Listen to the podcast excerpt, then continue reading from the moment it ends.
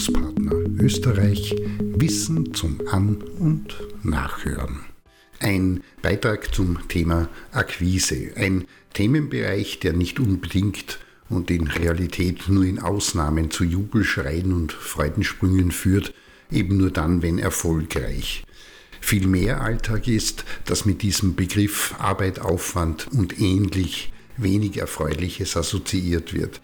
Der Begriff Akquise haftet immer noch etwas höchst Negatives an und mit ihm sind mehr schlechte wie gute Erfahrungen, Hemmungen und eher Vermeidungs- und Verschiebungsverhalten verbunden. Warum das so ist, hat Gründe und die liegen nicht nur in der Tätigkeit an sich, sondern vor allem in den Fehlern, meist hausgemacht und eigenverantwortet, die damit verbunden sind und rund um sie gemacht werden.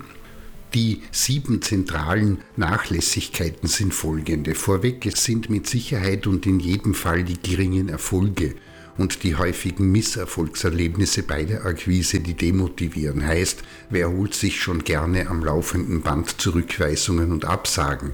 Und da verliert sich auch die Geduld und man lässt schon einmal alles hängen und schleifen und sucht die Fehler an anderer Stelle.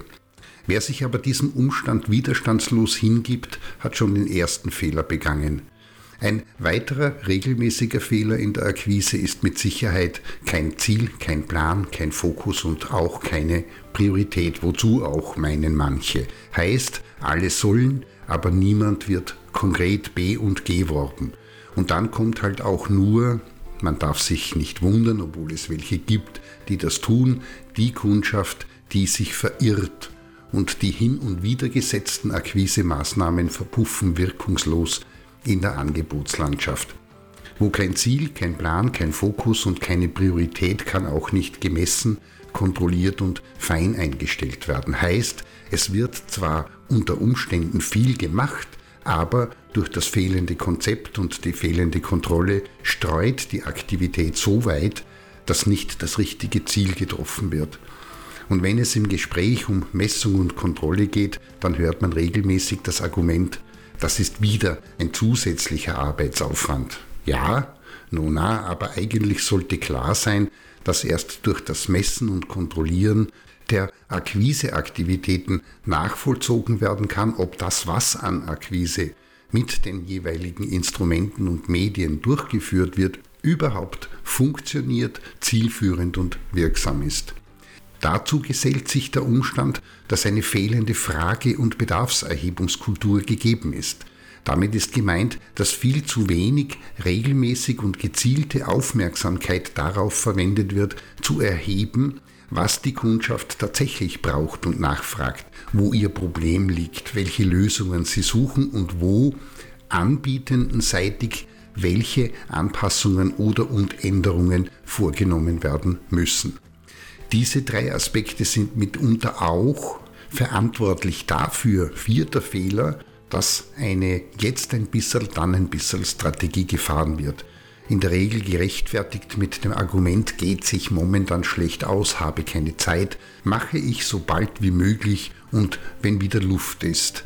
Wer ehrlich mit sich ist und fragt, wie viele Aufgaben sind tatsächlich wichtiger als die Akquise der Kundschaft, also der Leute, welche die Einnahmen verursachen, muss sich eingestehen, viele sind das nicht. Dazu mischt sich der Gleich- und Gleicheffekt, meint, der Mensch kommuniziert gerne und auch recht viel mit Menschen, die ihm ähnlich sind, die gemocht werden und beschränkt und vermeidet den Austausch mit solchen, die sich stärker unterscheiden und ihm weniger ähnlich und sympathisch sind und dadurch zusätzlichen Aufwand und durchaus auch Probleme bereiten. Die Folge ist, dass der Kontakt wie auch die Qualität der Kontaktaufnahme und des Austausches wesentlich seltener bis gar nicht stattfindet und auch nicht selten ist, dass ihnen gänzlich aus dem Weg gegangen wird. Oder aber beispielsweise im B2B-Bereich die gemochte Person wechselt das Unternehmen und, weil man mit der nachfolgenden nicht so gut kann, weg ist die Kundschaft.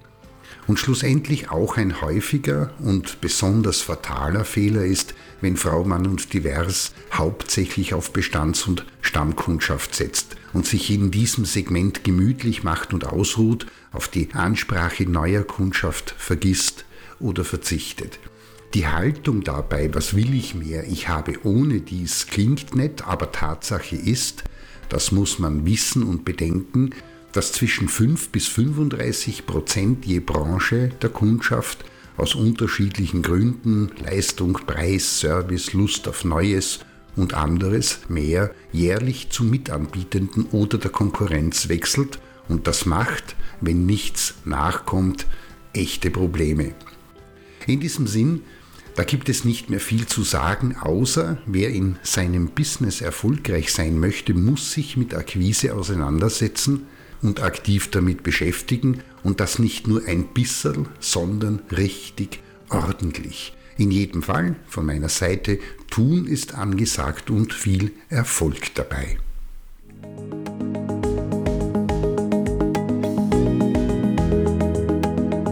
Das war Bildungspartner Österreich Wissen zum An- und Nachhören.